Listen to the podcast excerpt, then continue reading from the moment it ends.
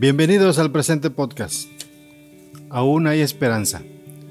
Este es un espacio diseñado para ti que atraviesas por diversas dificultades y que en ocasiones no encuentras la respuesta adecuada a lo que estás viviendo.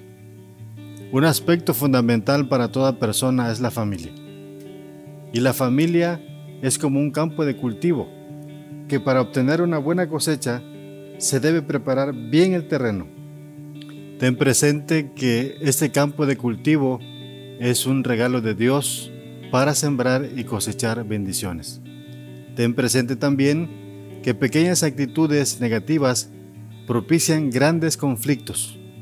En ocasiones son tan pequeñas que hacen creer que no trascenderán y que no pasará nada si, se les permite andar libremente. Sin embargo, al interior de las familias, esas cosas pequeñas han propiciado separaciones emocionales y físicas con consecuencias duraderas.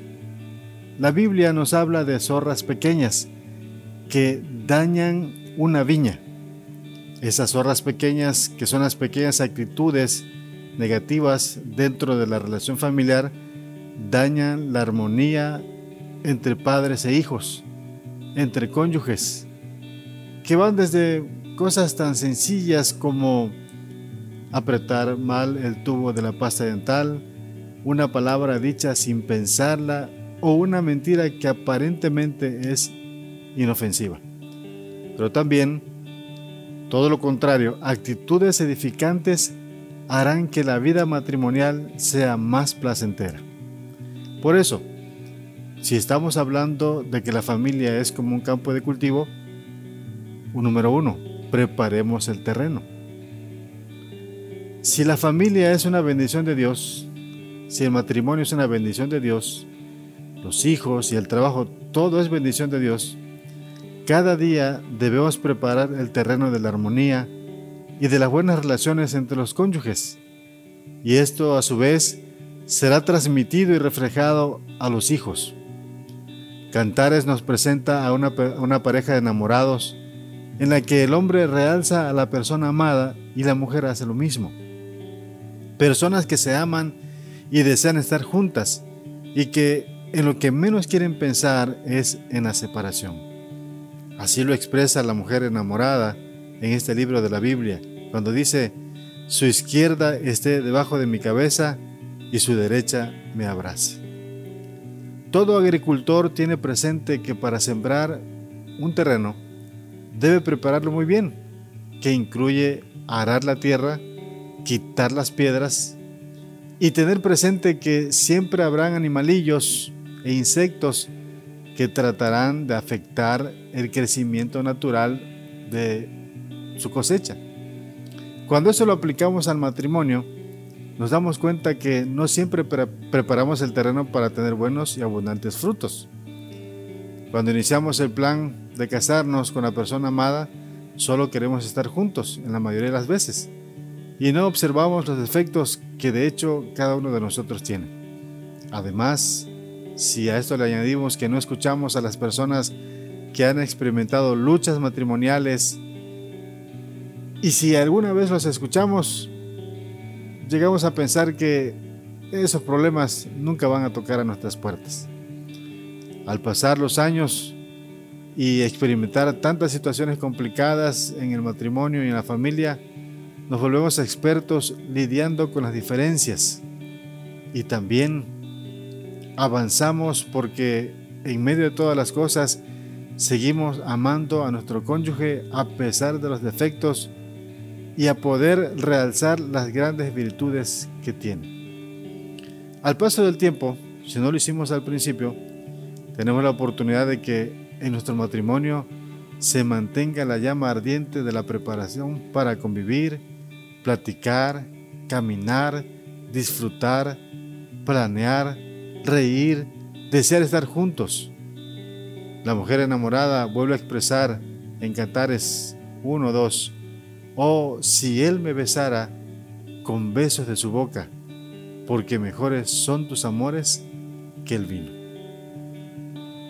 Segundo lugar, para poder tener una buena siembra y como resultado de ello obtener una gran cosecha, debemos cazar las zorras pequeñas, que también el libro de Cantares lo afirma.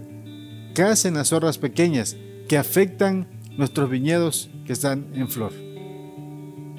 En todo campo de cultivo,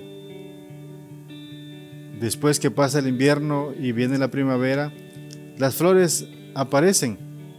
Y las flores precisamente son el indicio en los árboles frutales y en cualquier tipo de cosecha de que habrá buenos resultados. Si no hay flores, pues sucederá todo lo contrario. En las viñas, el enemigo número uno son unos pequeños animales llamados zorras.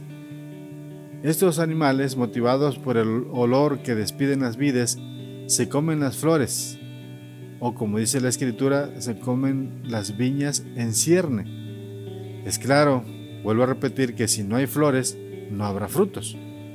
El matrimonio siempre debe florecer para tener abundantes cosechas de gratitud, de alegría, de fidelidad, de respeto, etc.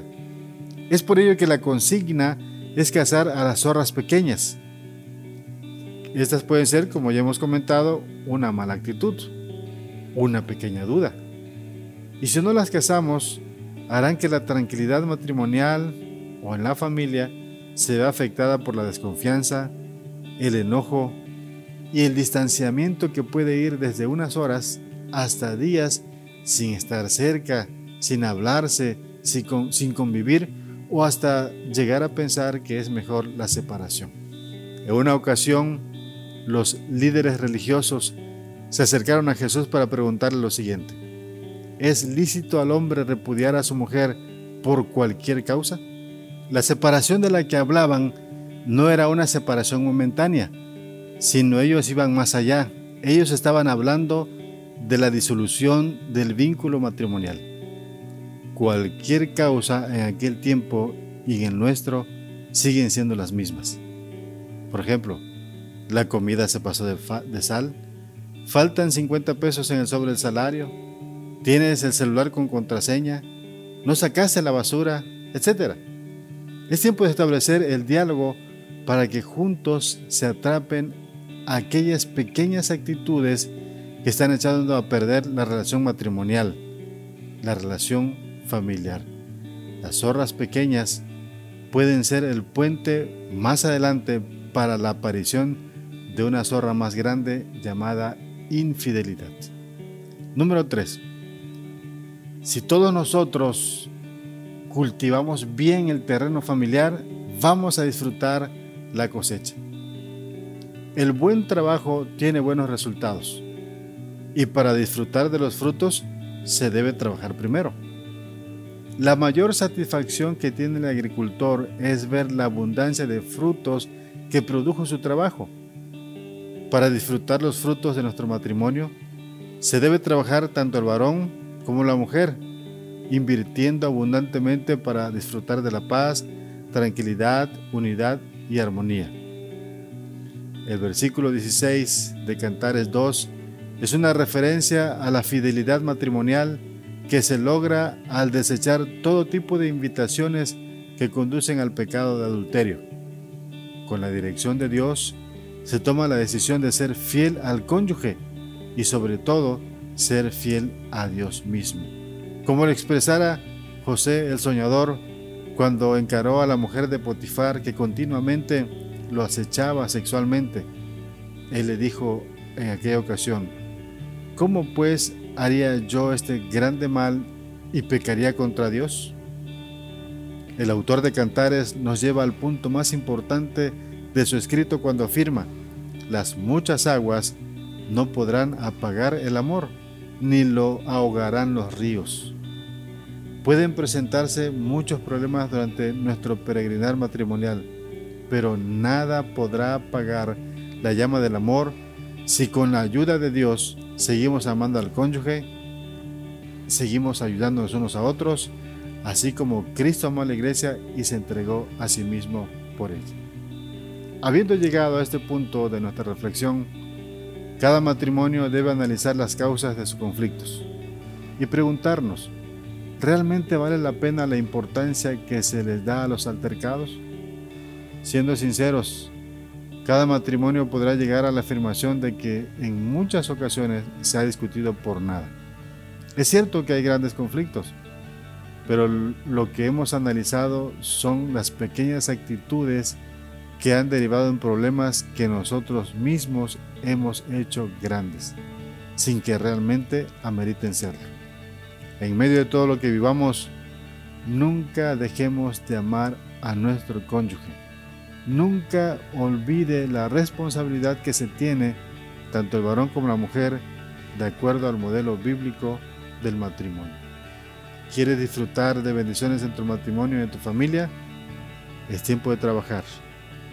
Es tiempo de permitir que la dirección de Dios, que Jesucristo mismo te llene para que puedas conducir tu matrimonio con toda la responsabilidad de ser un hombre o una mujer que quiere obedecer a Dios en todo.